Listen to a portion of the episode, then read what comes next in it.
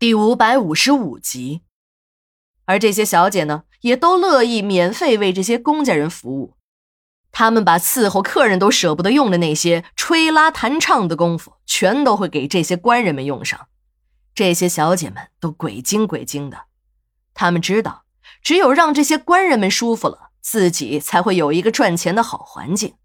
反正自己也是天天的做皮肉生意，不差多睡一个男人，还是少睡一个男人。即使是白睡，自己也只当是白做了一单生意，又不搭什么，还是有用的感情投资。这样一举多得、两全其美的好事儿，就这样在很多地方上演着。老金的暗线中最有出息的就属这个玉姐了，自身的条件好，床上的功夫棒，嘴巴也是能说会道，心计还够用。说起这心计和嘴巴，老金是不得不服气。在众多的嫖客中，能主动用套子的没有几个。如果小姐强调非要让客人用套子，客人们还会中途退房。但是玉姐不同啊，她那能甜死人的声音，几个适时的媚眼，再加上有效的手嘴并用的功夫，没有一个客人不老老实实的听话，乖乖的戴上套子。时间长了，在这一行里，玉姐也就出了名儿。客人们管别的小姐叫泔水缸。意思是哪个提着个搅缸棒的男人，只要是花几个钱，就可以随意的来搅和一番，真他妈的比泔水缸都脏，简直就是大街上的公共厕所呀！这一切的优势，最终促使玉姐成功转型，从良后开了一家美容店，做起了正当的生意。而这个坚持戴套子的玉姐，最开始也许是跑了一部分客人，但后来这生意是越来越好，客人们都说。找玉姐放心，大家都守规矩，也就不用害怕睡个小姐还能得上什么病了。但这个规矩也有例外，这个例外就是玉姐在给老金服务时从来不戴套子。老金是个粗人，他不习惯那种穿着袜子洗脚的感觉。玉姐结过婚，对象还是一个小公职人员，可结婚了不到半年，玉姐便给这个男人生下了一个女儿，名字叫小玉。这个男人便追问玉洁，非要她说出这是哪个男人帮她下的种，但是玉洁死活就是不说。这个男人便对自己进行了调查，可调查结果让他崩溃了，因为即便是玉姐从良后，还是有不少的男人和玉洁保持着这种男女关系。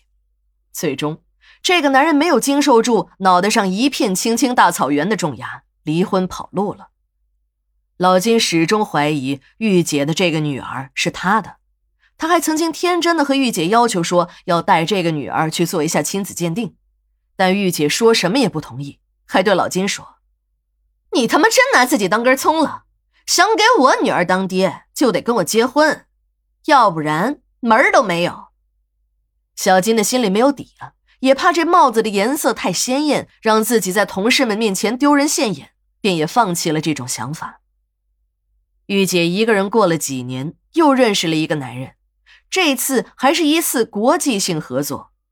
男方是一个日本人，一个外企的班组长川岛。这个川岛真的是看中了这个女人的技术，也管不了有多少顶颜色鲜艳的帽子了。试了几次后，便真的和玉姐结了婚。老金这个时候也已经死了老婆，是光棍一条了。他虽然不敢娶玉姐。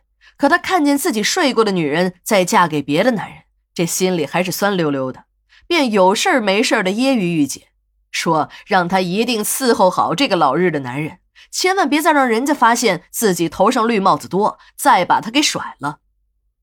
玉姐面对老金的揶揄也不甘示弱，她告诉老金，人家川岛是老日的男人，父子俩都能换着老婆搞，还说中国男人就是心眼小，想不开。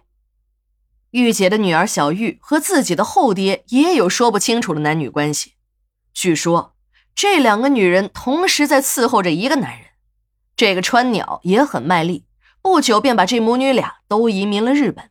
只是呢，人没有真正的离开，但是护照都已经办好了。那个川鸟还承诺，等自己和公司的合同期一到，便带着母女俩一同回日本过日子。玉姐和女儿小玉自从傍上了川鸟这根洋葱，也跟着起了不少的洋脾气。凡事以日为标准，到处的炫耀自己是日本人不说，慢慢的，这母女俩说话，别人也听不懂了。这母女俩说的话，中国人听不懂，但有懂日语的人说，这两个女人说的话，恐怕日本人也很难听得明白。玉姐和她的女儿小玉不一会儿便从楼上跑了下来，一边叫喊着要去投诉殡仪馆，一边冲出了大门。这一晚上我都提心吊胆的，别的不说，一看那个老范的凶狠样戴着手铐脚镣还上蹿下跳的，我的心里就直打鼓。而小娜却说，一定要和这个老范好好谈谈。她想知道，一个高干家庭的子女，还是某大学的体育老师，怎么会残忍到把自己的老婆杀人碎尸呢？